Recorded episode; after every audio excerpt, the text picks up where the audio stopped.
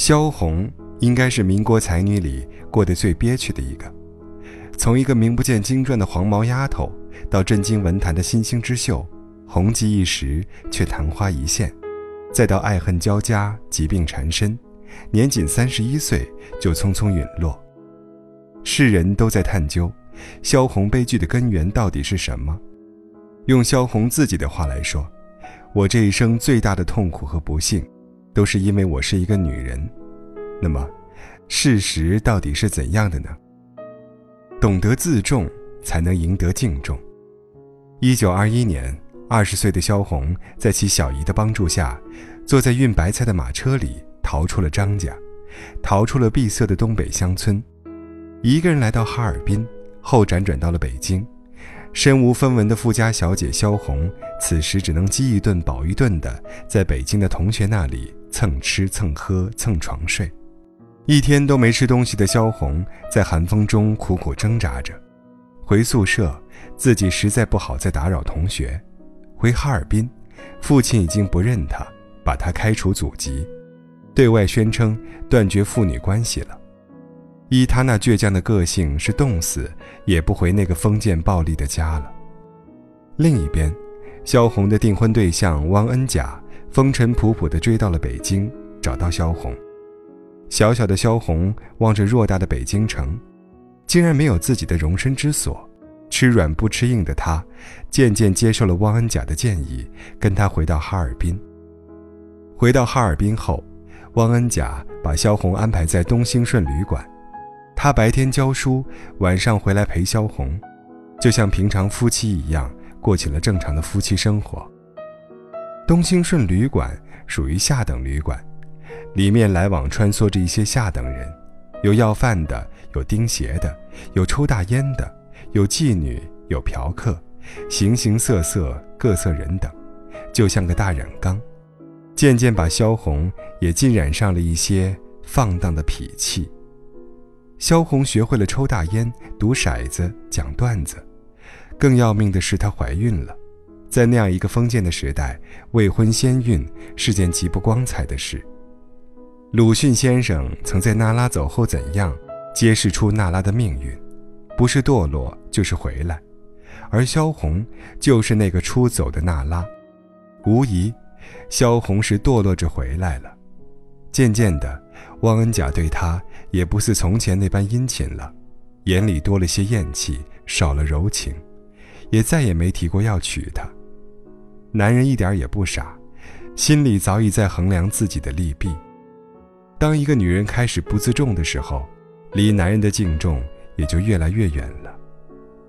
一个雨雪纷飞的清晨，汪恩甲走了，就像那天空里飘着的雪花，随着一阵风化了去。一天，两天，三天，五天，十天，半个月，一个月，汪恩甲再也没有回来。女人最大的悲剧，错把软弱当善良。另一边，国际协报主编裴新元正在跟他的助手肖军说，一个叫张乃莹，也就是萧红的姑娘，写了一封信，专门骂我，说我们不能见死不救。萧军也好奇，这是一个怎样的女人，竟敢写信骂主编，对他信中描述的境遇也很同情，表示愿意带主编去会会这姑娘。东兴顺旅馆三楼，一个昏暗的小阁楼里，萧军定眼打量着萧红那破烂的长衫和她那怎么也裹不住的圆球。萧军开门见山：“我是国际协报的编辑萧军，你就是张乃莹。”然后拿起报纸看了看，低声道：“这是你做的诗。”萧红感觉自己正裸体接受对方的窥视，显得极不自然，哆哆嗦嗦：“是，都是随意写着玩的，您还是别看了，上不得台面。”萧军一听，越发来了兴致，本打算看一眼就走，也算对主编有个交代。而眼前的女人虽然衣衫褴褛，但灵魂却闪烁着别样的光辉，就这样，他们相恋了。萧红在萧军的庇护下，安全地在医院里度过了生产期。出院后，他们身上带着仅有的两元钱，住在一个叫欧巴桑的旅馆里。他们没有钱租铺盖，两人就合衣而睡，紧紧相拥，相互取暖，像两只落难的孤雁，相互温暖，相互舔舐。这段看似贫瘠的日子，却也是他们最甜蜜的日子。后来，日子好了，有钱了，有名了，感情却没了。萧军曾用贱牛与病驴来形容他们的关系。萧军总是精力充沛，走到哪儿都能吸引女人的目光，成为那万花丛中的一簇绿；而萧红总是病殃殃的生闷气，一点鸡毛蒜皮的小事也能引发一场战争。明明爱着对方。可一吵起架来，就控制不住贬损、挖苦、讥讽对方。有一天，一个日本作家来到上海，特别想见见许广平和一些进步作家。在一家小咖啡室里，聚集了萧军、萧红，还有另外几位。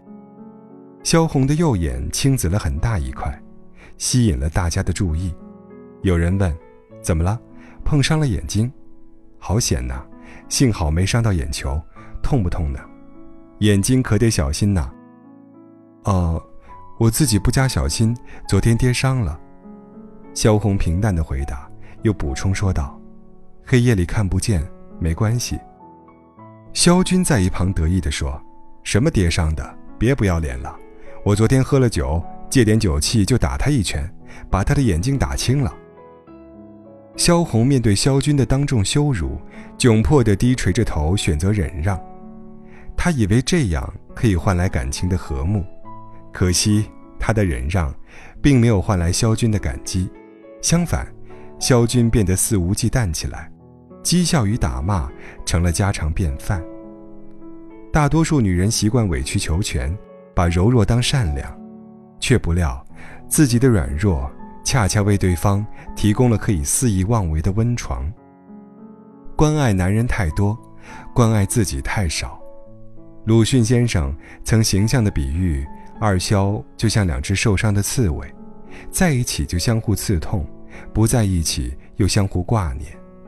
后来，萧红东渡日本，明里是去学习，实则是借此疗伤。可到了日本，萧红原以为离萧军远点就可以忘掉他，可心里却紧紧地系着萧军的生活，听着隔壁日本女人走动的木屐声。想着现在萧军的颈椎病好点了没，随手拿起笔给萧军写道：“现在我庄严地告诉你一件事情，在你看到之后，一定要在回信上写明。就是第一件，你要买个软枕头，看过我的信就去买。硬枕头使脑神经很坏，你若不买，来信也告诉我一声，我在这边买两个给你寄去，不贵，并且很软。第二件。”你要买一张当做被子来用的有毛的那种单子，就像我带来那样的，不过更该厚点。你若懒得买，来信也告诉我，也为你寄去。还有，不要忘了夜里不要吃东西。没有了。可惜，萧红的善解人意与体贴关怀，并没有拴住萧军那颗异动的心。男人需要的是膜拜与敬仰。关爱如果过了头，就成了负累，迟早是要被甩掉的。有些人总是习惯把爱无私地奉献给他所爱的人，却对自己像个冷酷的刽子手，冷酷地摧残着、折磨着自己，以为这样可以唤起男人的同情与爱护，不料却往往适得其反，让男人越逃越远。把男人太当回事。把自己太不当回事。就在与萧军的分分合合中，他认识了端木蕻良。当时，端木需要一个吃住的地方，萧红便让他住进了家里，同住在一个屋檐下，同在一个锅里吃饭，甚至因为房间有限而三人同睡一张床。端木慢慢的走进了二萧的生活。萧红对这位文学后辈也是特别的关怀。照料有加。那时的萧军经常当众指责萧红的文章写得太烂太散，小说不像小说，散文不像散文。而站在一旁的后辈书生端木却护着萧红，说他的文章形散神不散，是真正的文学精品。在这样的朝夕相处中，萧红渐渐把情感的天秤倒向了端木，甚至不顾自己当时已怀了萧军的孩子，坚决要和萧军分手。就这样，萧红怀着萧军的孩子和端木结了婚。无奈，端木像个没断奶的大孩子。生活上全靠萧红打理，身体的过度劳累加上战乱，后来到香港后，萧红就感染了很严重的肺病。端木无心照顾萧红，就托骆宾基帮他看护已经病重的萧红，自己竟懦弱地躲到别处去了。不久，萧红的病情急剧恶化。法国医院设在盛世反提女校的临时救护站，条件非常简陋，没有药品，也没有护理条件。开了刀的萧红呼吸困难，饮食也困难，加上在混乱之中再三颠沛搬移，萧红已经极度衰竭了。一月二十二日，萧红自清晨六时起就陷入昏迷，她仰脸躺着，头发披散地垂在枕后。